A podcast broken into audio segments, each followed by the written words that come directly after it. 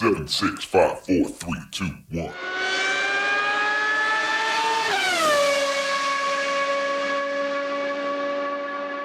Herzlich willkommen zu Formel Uno, dem Podcast mit Christian, ein spanischer Formel 1-Fan. Und mit Frank, einem deutschen Formel 1-Fan. Und heute wollen wir uns mal zusammen das Rennen in Monaco anschauen, was ja eigentlich immer eins der großen Highlights ist im Rennkalender. Dieses Jahr auch, Christian? Ja, also ich fand ja und nein. Also es war wieder so ein Rennen, wo nicht so viel während des Rennens passiert ist. Für mich aber war das Highlight Ferrari und Red Bull, die für Ja. mich ja nicht erwartet direkt vorne mitgefahren sind. Ja, also das Highlight sozusagen weniger in den Geschehnissen auf der Strecke, sondern mehr einfach in den Ergebnissen hinterher und in der Rangfolge der Fahrer, ja.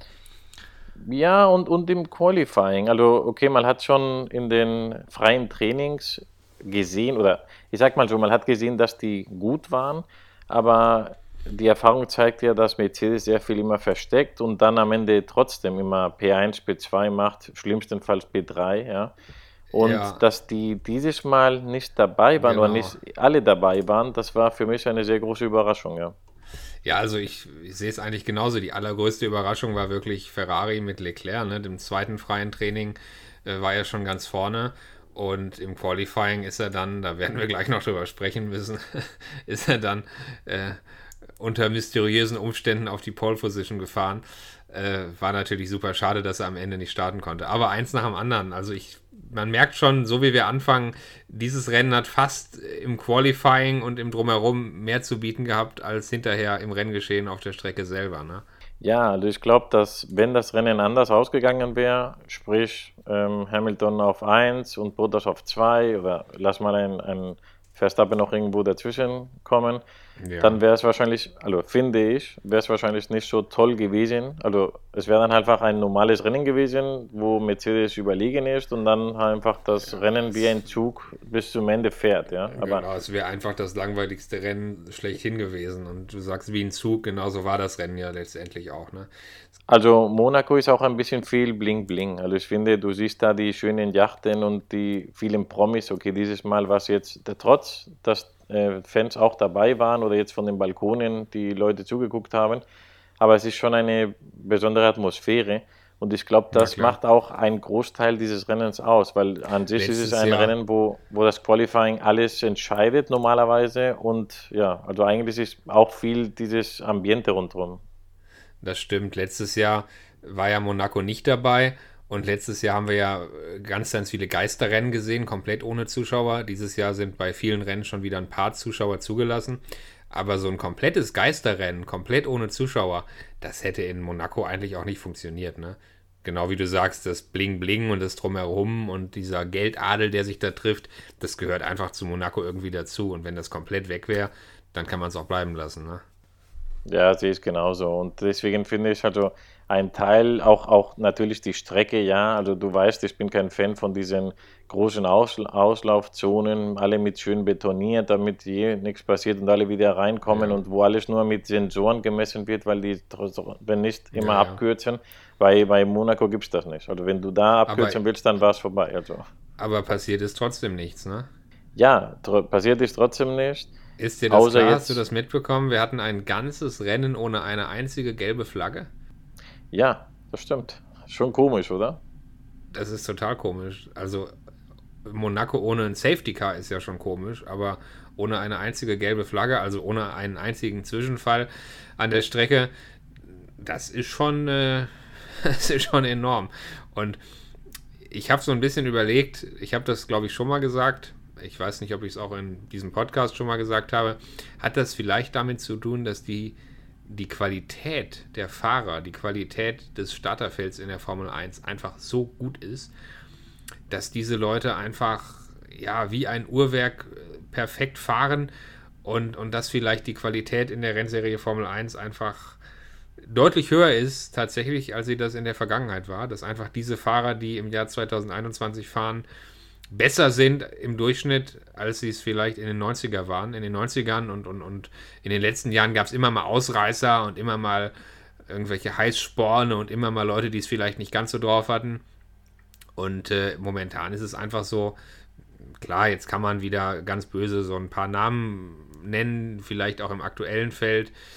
Ähm, Mazepin, wir können es ja ruhig klar sagen, wo man auch sagt, der, der, der macht manchmal ein paar Sachen, die nicht ganz so sauber sind. Aber in Monaco hat er eigentlich keine großen Fehler gemacht im Rennen oder eigentlich gar keine Fehler im Rennen, möchte ich fast sagen.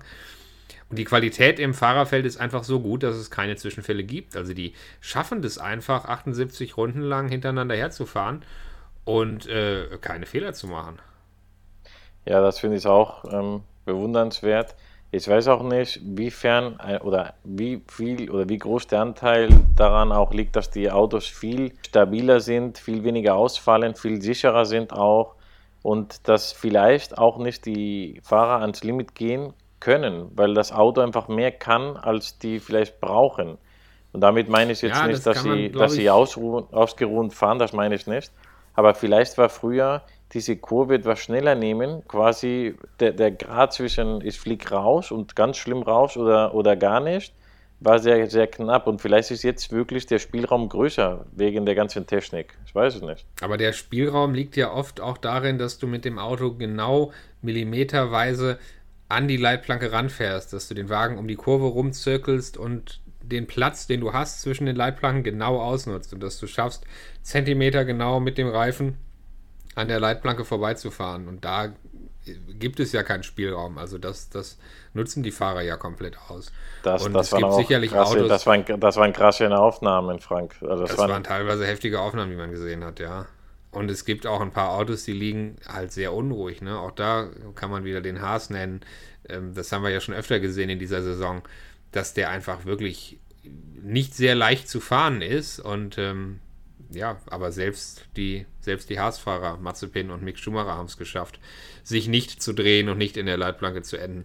Also es ist gerade in Monaco natürlich oft eine Prozession. Die Fahrer fahren einfach hintereinander her und es passiert nicht viel. Aber wenn man sich einfach mal klar macht, mit was für einer Geschwindigkeit, mit was für einer Präzision, die da um diesen Stadtkurs ballern, 78 Runden lang, und wenn 20 Fahrer im Feld oder 19 jetzt ohne Leclerc ähm, einfach das 78 Runden lang schaffen, das, das ist, das ist in sich schon beeindruckend. Die Bilder, das zu sehen, wie sie da, wie sie da in Wahnsinnsgeschwindigkeit, mit Wahnsinnspräzision um diesen Kurs rumballern, das ist einfach, das ist einfach schon beeindruckend. Also mich beeindruckt das einfach ja. in Monaco. Ja, ich glaube, das ist auch Teil dieses, ja, Monaco-Rennen macht es auch aus, dieses, dieses enge Gassen und wie schnell die da vorbeifahren. Und man kann halt bei großen Strecken oft nicht einschätzen, wie schnell, dass die gerade eine Kurve mit 200 Sachen oder über 200 fahren. In so einer großen Strecke, die offen ist, das sieht man kaum. Aber wenn die dann in Monaco drin so schnell fahren, das sieht man schon. Da siehst du genau die Häuser oder die Leute. Oder genau. Das sieht genau. beeindruckend, ja. Und wenn man sich die, die Runden teilweise anguckt in der Onboard-Perspektive, dann habe ich manchmal das Gefühl, die sind im Zeitraffer abgespielt inzwischen weil die einfach so feilschnell um die Kurven zischen, da denkst du wirklich, da hat einer auf Vorspulen gedrückt im Video, ne? Ja, ist schon, schon beeindruckend. Und ich würde auch gerne deine Meinung wissen, weil das hast du schon bei einem anderen Podcast erwähnt, dass der Schumacher leid tut ähm, im Team, was er mitfährt. Also ich habe schon, es war schon komisch zu sehen, dass die dreimal überrundet worden sind. Also die waren drei Runden ja. hinter den, den ersten. Und ich finde ja. das schon sehr krass. Also vor ein paar Jahren mit dieser Regel von 107 Prozent, ich weiß, die schaffen das trotzdem, die 107 Prozent. Ja, 107 aber dass die überhaupt da mitfahren, dass das Team überhaupt mitfahren darf, dass, dass die dreimal überrundet werden und weil die anderen halt nicht. Ich meine, wenn das jetzt nur Mercedes gemacht hätte, okay, aber äh, das waren die einzigen zwei. Ja, genau, das waren die einzigen zwei, die dreimal überrundet wurden. Alle anderen Fahrer hatten schlimmstenfalls ja. eine Runde Rückstand, ne? Genau, ähm, was, was normal ist, sage ich mal. Aber drei finde ja. ich schon hart. Und nur die. Hast du recht. Ist auch hart. Und ich finde es schon ein bisschen seltsam, wenn man dann die Interviews nach dem Rennen hört und wenn dann, wenn dann Vertreter vom Haas-Team oder zum Beispiel auch Mick Schumacher klar sagen, dass sie viel Positives mitnehmen können aus dem Wochenende und diese ganzen Standardsätze, die sie dann sagen, ja, da kommt mir Mick Schumacher vor wie ein Politiker. Wenn, also ich meine, der Mann, ich sage jetzt einfach mal, der Mann hat letztes Jahr die, die Formel 2-Saison gewonnen, hat in der Formel 2 Siege gefeiert, Podien gefeiert und jetzt fährt er hinterher und ist dreimal überrundet und sagt dann am Ende von so einem Wochenende, ja, wir haben uns verbessert und wir können viel Positives mitnehmen, bla bla bla. Da weiß ich nicht, ob das nicht ein bisschen viel Politikergerede ist und ob er nicht einfach mal sagen kann, Mensch, das ist enttäuschend. Ich bin hier hingekommen, um Rennen zu fahren. Ich bin hier hingekommen, um Rennsport in der Formel 1 zu machen. Jetzt fahre ich hinterher, werde letzter, bin dreimal überrundet. Ich kann nicht zeigen, was ich kann und das ist enttäuschend und das macht keinen Spaß.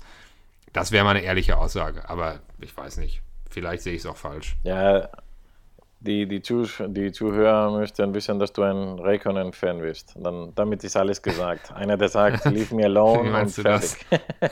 ja. Raikön, Raikön ist was anderes. Raikön ist ein alter Mann, der ist Weltmeister geworden, der darf zum Spaß mitfahren. Aber Mick Schumacher. Genau, das meine ich halt. Aber du, du magst halt Leute, die, die ganz klar sagen, die Meinung sagen.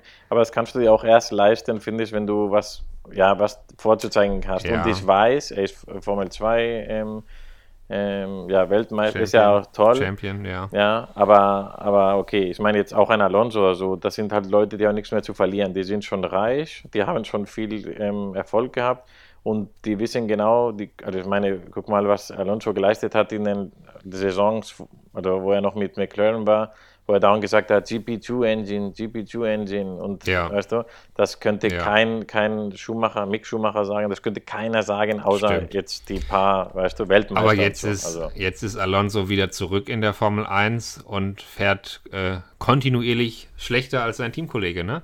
Fernando Alonso ist Verwunderlich, 13. ja. geworden, sein Teamkollege ist 9. geworden, Esteban Ocon in Monaco. Und es war in den anderen Rennen davor nicht anders. Also, wie ist denn deine spanische Also Sicht? ich du bist ja sagen- auch so ein sagen, kleiner Alonso-Fan. Oder nicht? Ich, ich bin sogar ein großer Alonso-Fan. Also. ja.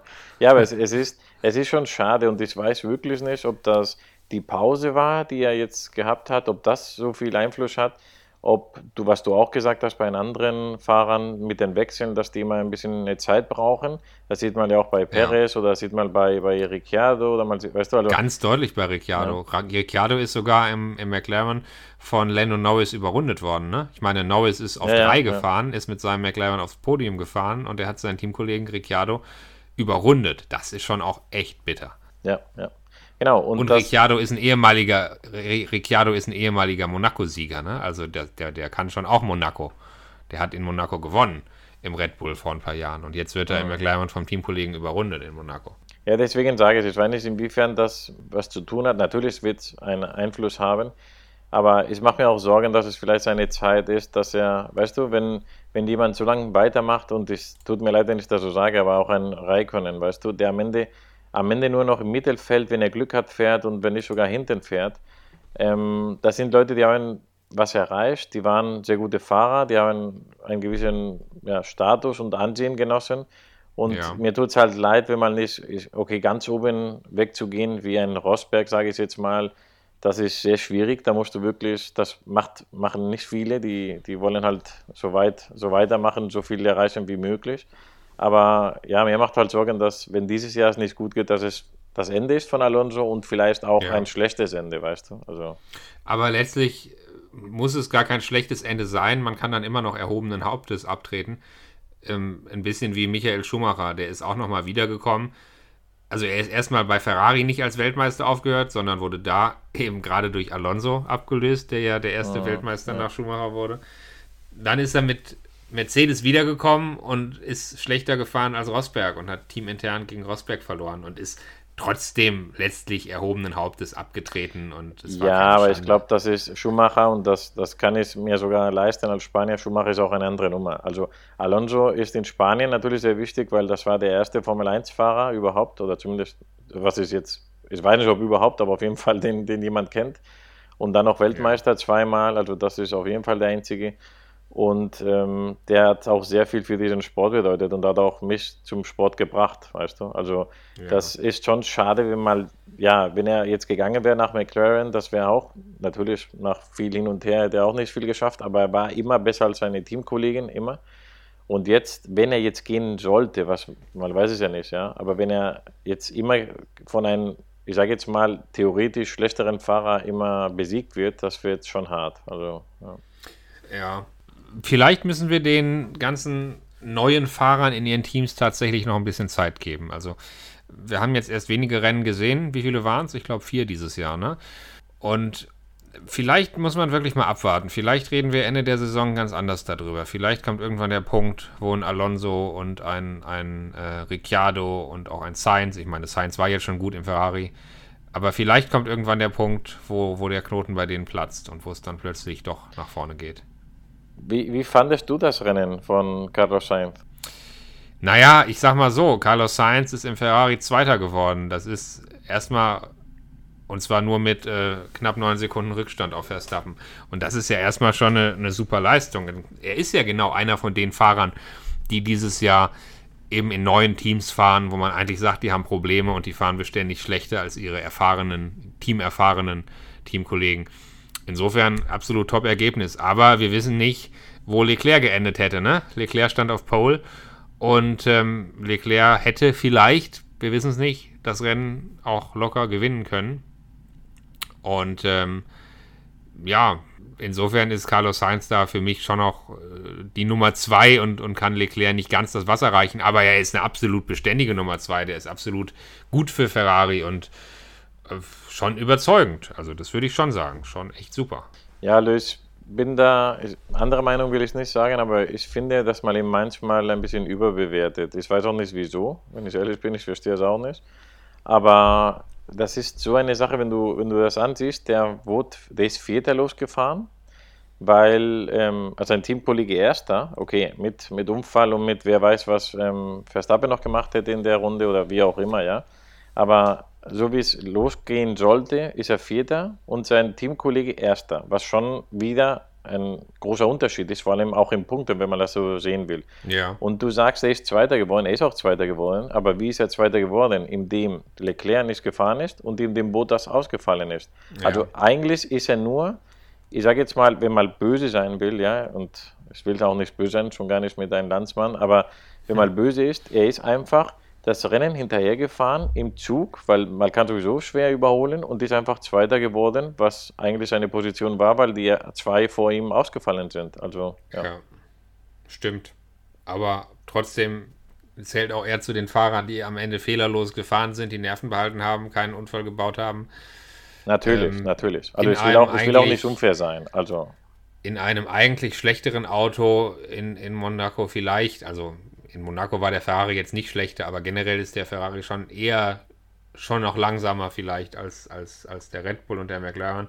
Und er war trotzdem vorne im Red Bull und im McLaren. Also, ja. Aber klar, du hast schon recht, letztendlich hat er auch nur profitiert vom Ausfall der anderen.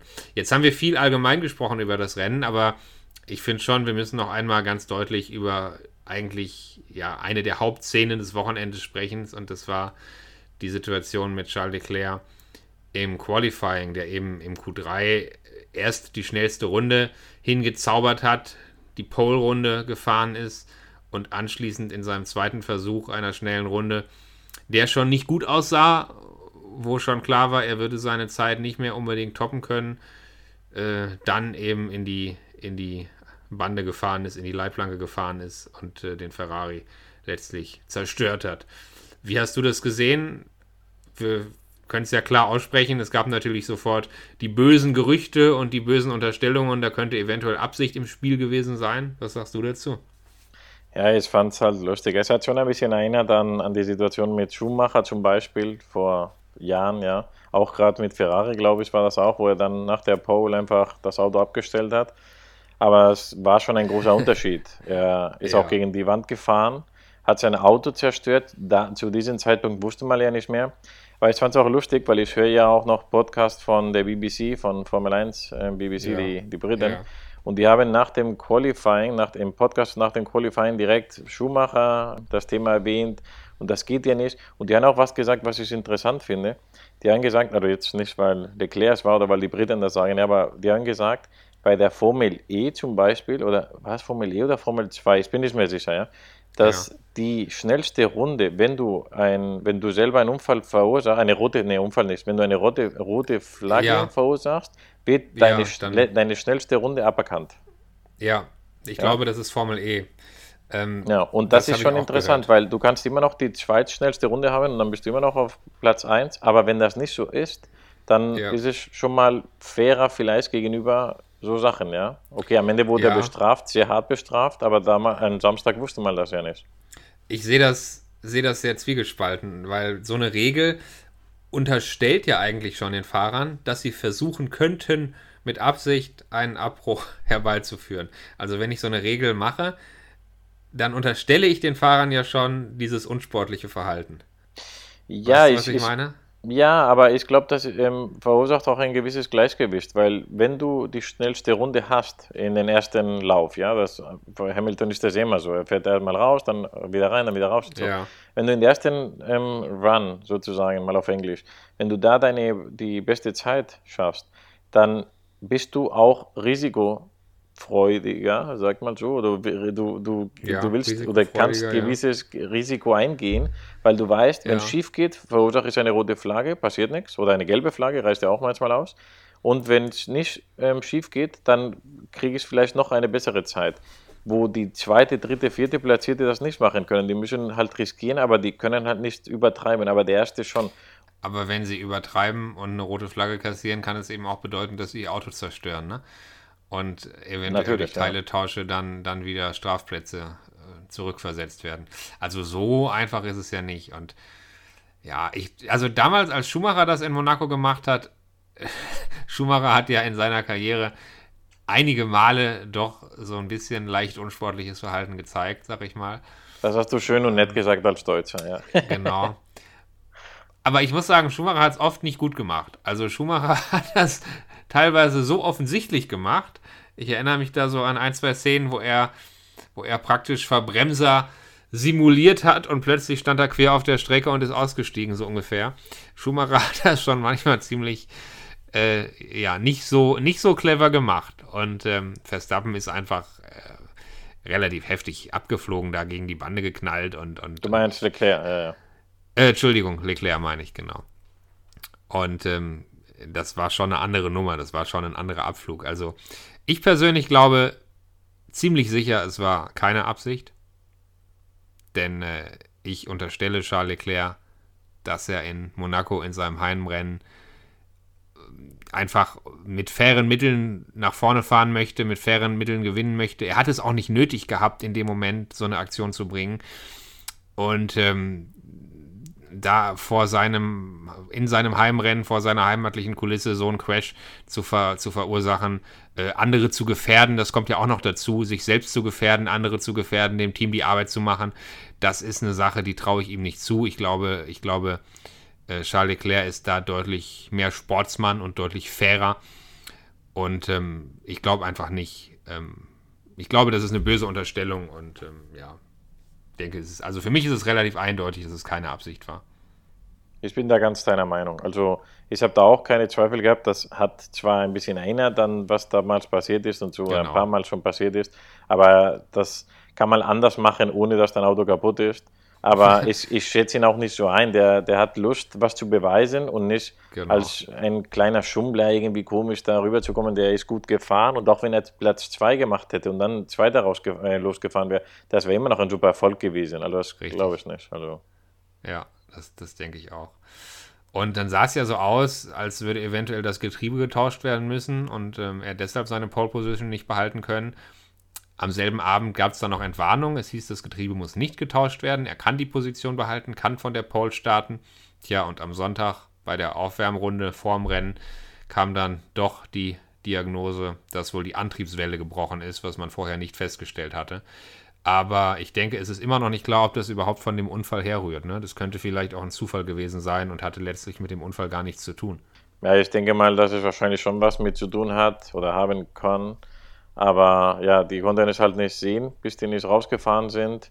Die hätten auch prophylaktisch viele Sachen tauschen können, aber ich glaube, die wollten halt unbedingt oder hätten gern das also als erster starten und haben es vielleicht ein gewisses Risiko, was da wahrscheinlich nicht so groß erschienen ist, aber naja, am Ende das schon extrem viele Punkte gekostet hat, leider für Ferrari, weil Ja. das war das Wochenende für Ferrari eigentlich. Ja. Das war das Wochenende für Ferrari, da hast du recht. Vor allem, wenn man im Ähm. Nachhinein gesehen hat, was da noch passiert ist mit, mit Mercedes und so. Also, das war das Wochenende, wo Ferrari sehr viele Punkte hätte machen können und nicht so Ja. viel gemacht hat am Ende. Ja, nur mit einem Fahrer die Punkte geholt hat. Ja, Es und wo ich jetzt auch- Mercedes erwähnt habe, was, was Mercedes war eine Katastrophe. Also, Und Mercedes war eine Katastrophe. ähm, da hast du recht. Mercedes war eine Katastrophe.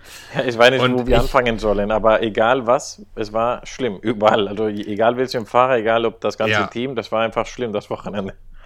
Und es ist für, für so ein Team wie Mercedes, die eigentlich überall dominieren und denen man auch zutraut, egal wie die Rennstrecke beschaffen ist, egal ob es eine schnelle oder eine langsame Strecke ist, egal ob es regnet oder ob es heiß ist oder was auch immer. Mercedes ist ein Team, denen man überall und unter allen Bedingungen letztlich zutraut zu dominieren.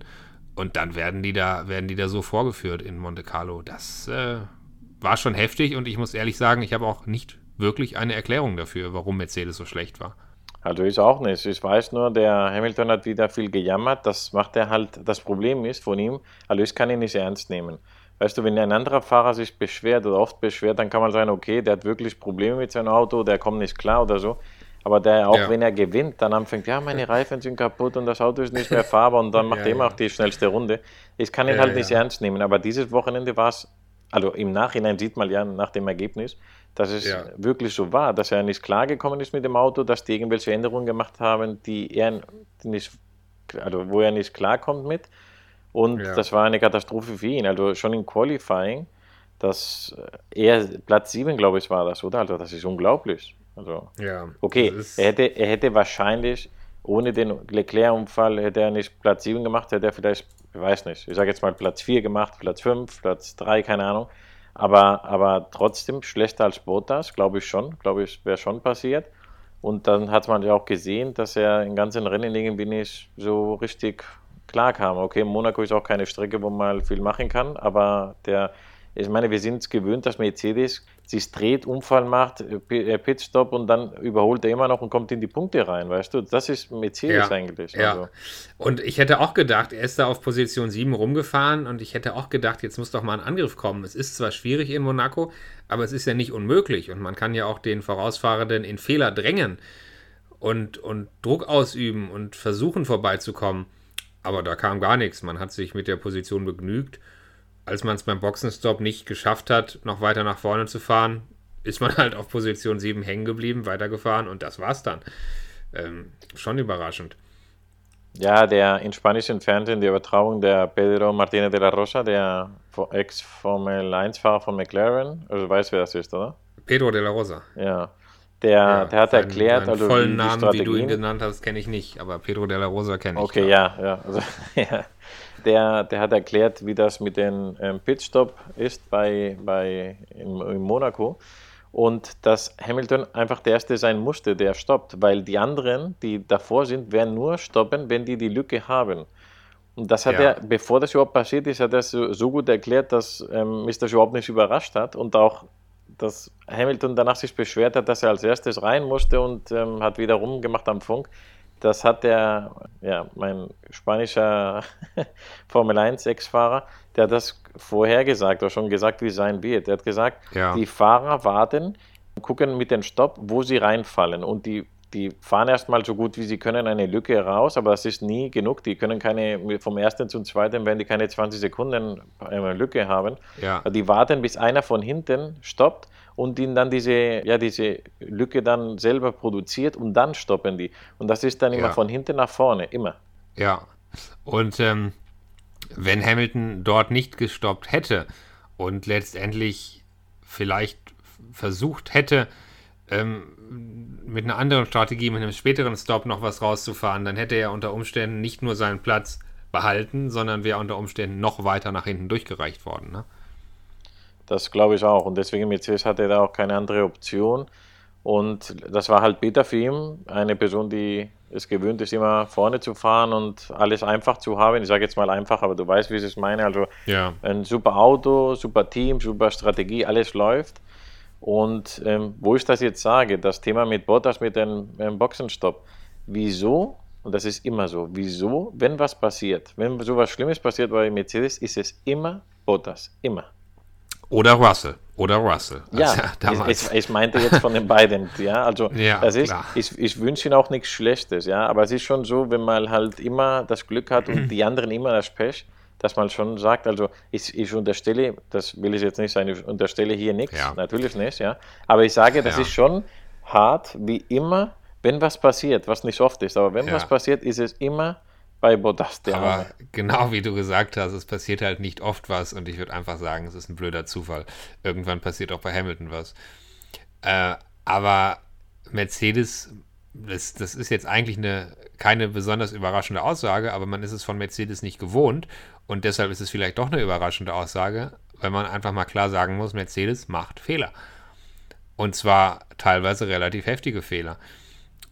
Auch in Boxenstops. Ähm, dieses Team, was immer nach außen hin so perfekt funktioniert und so perfekt geführt ist und so eine perfekte Struktur hat, da wird dann trotzdem mal so ein Schlagschrauber schräg aufgesetzt und äh, die Mutter rund gedreht und das, das Rad kommt nicht runter. Und wenn ich äh, an letztes Jahr denke, in Bahrain, da haben sie ja beim Boxenstopp mit, mit Russell und Bottas in dem Rennen komplett versagt, wo sie da die falschen Reifen bereitgelegt hatten, ne? Du erinnerst dich. Ja. Und ähm, das ist also Mercedes, ja, sie sind nicht so Ich finde, perfekt, die machen wie halt sie gerne viele- die- wären. Ja, die vertuschen halt vieles, weil, also nicht sie, aber die Situation, weil die immer gewinnen, weil die immer so viel Erfolg haben. Die können sich auch ein, ein 4 Sekunden Pitstop leisten, wo meins anderer Red Bull 1,9 versucht zu erreichen, Ja. weil die halt diese Pace haben und die wissen genau, wir fahren so schnell, wir können die Zeit wieder gut machen, weißt du? Und das ist halt bei anderen Teams oder jetzt in diesem Rennen, wo alles so eng war und für Mercedes überhaupt nicht gut die Lage oder die Ausgangsposition war, dann fällt das schon auf, weil in normalen Rennen, wie Mercedes das immer hat, wäre nichts passiert. Also okay, mit den, mit den ähm, Reifen wäre vielleicht das auch passiert, aber auch der Druck, den die hatten, den haben die normalerweise nicht. Die fahren normalerweise rein, die machen einen, einen safen Stop und wenn er eine Sekunde länger braucht, dann ist es halt so, kein Problem. Aber in diesen Rennen haben die schon vielleicht, sage ich jetzt mal, vielleicht schon ein bisschen mehr Druck gespürt, weil die mussten abliefern. Das war jetzt nicht mal einfach, ja, fahr einfach und Stimmt. gewinn, sondern du musst Sie mussten abliefern und es musste funktionieren. ja. Ein gutes Wochenende war es für Sebastian Vettel, der natürlich auch profitiert hat durch die Ausfälle von Bottas und von Leclerc, aber der immerhin auf, äh, muss ich nochmal gerade nachschauen, wo ist Vettel am Ende rausgekommen? Auf äh, Position 5, glaube ne? oder fünf, auf fünf sogar. Auf 5 sogar, ja, auf 5 sogar, genau. Und ähm, ja, Vettel auf 5, Stroll auf 8, das ist schon mal, ist schon mal für Aston Martin und, und, dieses Jahr. Hallo, und Driver, Driver of the Day, hallo? Also das muss man Ja, auch noch Driver sagen. of the Day, genau. Klar, da sieht man das schon auch irgendwie noch ein bisschen, äh, ja, dass noch viele, ich weiß, du magst ihn nicht so, aber ich glaube, es gibt viele Formel 1-Zuschauer, die ihn schon doch noch sehr mögen, ne? Ja, ich weiß nicht. Das ist, Alonso hat das einmal gesagt. Er hatte mehr Hater, als er Erfolg hatte. Und als er dann keinen Erfolg hatte, dann war er beliebter in den Medien und bei den, bei den Leuten. Und ich glaube, das Ja. ist auch ein bisschen bei Vettel und äh, ich kann es auch ganz klar sagen, bei mir auch. Also, und jetzt ist es bei mir so mit Hamilton, was ich früher vielleicht mit Vettel oder empfunden habe. Also einfach jemand, der immer gewinnt und immer gewinnt und so, am Ende sagt man, ich habe keine Lust mehr, weißt du? Und wenn er jetzt Ja. nicht mehr diesen Erfolg hat und dann was Gutes macht, dann gönnt man ihn. Also so sehe ich das und ich glaube, das ist auch Ja. normalerweise so, dann gönnt man ihn das auch. Und Ja. er ist auch kein klarer Rivale für Hamilton oder für Verstappen und Nein, damit genau. kann er auch kein, keine richtige Feinde haben, weder in der britischen Presse noch, weißt du, was ich meine, ja? Also, Ja. Aber wir haben ja gerade schon mal drüber gesprochen. Ähm, Ich habe ja schon mal gesagt, wir müssen abwarten, ob vielleicht all die Fahrer, die neu in ihren jeweiligen Teams sind und die bis jetzt noch nicht so glänzen konnten, ob die vielleicht ähm, jetzt im, im zweiten und dritten Saisondrittel nochmal richtig ähm, auftrumpfen können und sich verbessern können. Und ich würde mich freuen. Ich würde mich freuen, wenn Vettel es schafft, noch ein paar Mal wirklich gute Rennen zu fahren und auch da vorne rumzufahren. Ich würde mich freuen, wenn Ricciardo das schafft, ein bisschen gegen Norris zu bestehen. Und ich würde mich auch freuen, wenn Alonso irgendwann es schafft, da nochmal richtig seine, seine Performance zeigen zu können. ja, mich natürlich auch und vor allem, es gibt, also es gibt Fahrer, jetzt Alonso, Vettel natürlich, es gibt Fahrer, wo man schon weiß, dass die eigentlich mehr können. Und es ist schon schade, dass die es vielleicht nicht zeigen können. Und ich hoffe, es kommt noch, ja. Ich hoffe schon. Ja. Ja, und dann gab es auch noch einen Wechsel in der Weltmeisterschaft, also in beiden Weltmeisterschaften, was natürlich mit zu tun hatte mit dem Ausfall von Bottas und ähm, Hamiltons schlechte Position in diesem Rennen. Und zwar ist jetzt auf Platz 1 Max Verstappen, hat Hamilton überholt. Die sind jetzt Ja. immer noch sehr, sehr nah an den Punkten. Ich habe gerade geguckt, 105 zu 101, das ist immer noch nichts. Aber schon, Aber- ich meine, das macht es wieder spannend, weil in den letzten Ja. Rennen, und ich glaube, das hatten wir viele, diese Empfindung, dass das quasi wieder Hamilton ist, der dauernd gewinnt und jetzt einfach wegmarschiert und dieses Rennen hat ja, wieder geändert. Das, das ist eigentlich das große Highlight von Monaco. So langweilig wie das Rennen zeitweise war, so spannend ist das Ergebnis, genau wie du gesagt hast. Verstappen führt die WM an, Red Bull führt die Konstrukteurs-WM an. Das ist schon wirklich wieder eine Sache, die jetzt äh, die nächsten Rennen oder den, diese Saison 2021 umso spannender macht. Also da bin ich wirklich mal Genau, gespannt. weil Und wenn das nicht passiert wäre, dann wären wir wahrscheinlich alle wieder, naja, wieder Mercedes und das wird immer größerer der Vorsprung. Ja, und, und auch wenn das jetzt ist- noch passiert, was vielleicht auch Ja. passiert, ja, vielleicht wird es auch noch wieder weitergehen und, und Hamilton gewinnt alles. Aber jetzt haben aber wir Mercedes hat Druck. Genau, genau. Das, das ist wirklich eigentlich die große Nachricht aus diesem Rennen. Mercedes steht plötzlich unter Druck. Mercedes muss plötzlich, ja, muss plötzlich beweisen, dass sie auch unter Druck äh, letztlich in der Verfolgerrolle, auch wenn es nur wenige Punkte sind, aber es ist die Verfolgerrolle und, und da bin ich wirklich gespannt, wie das jetzt wird. Ja, vielleicht machen die auch mehr Fehler. Wie gesagt, ich wünsche Genau. hier keinen, keinen schlechte Sachen, ja.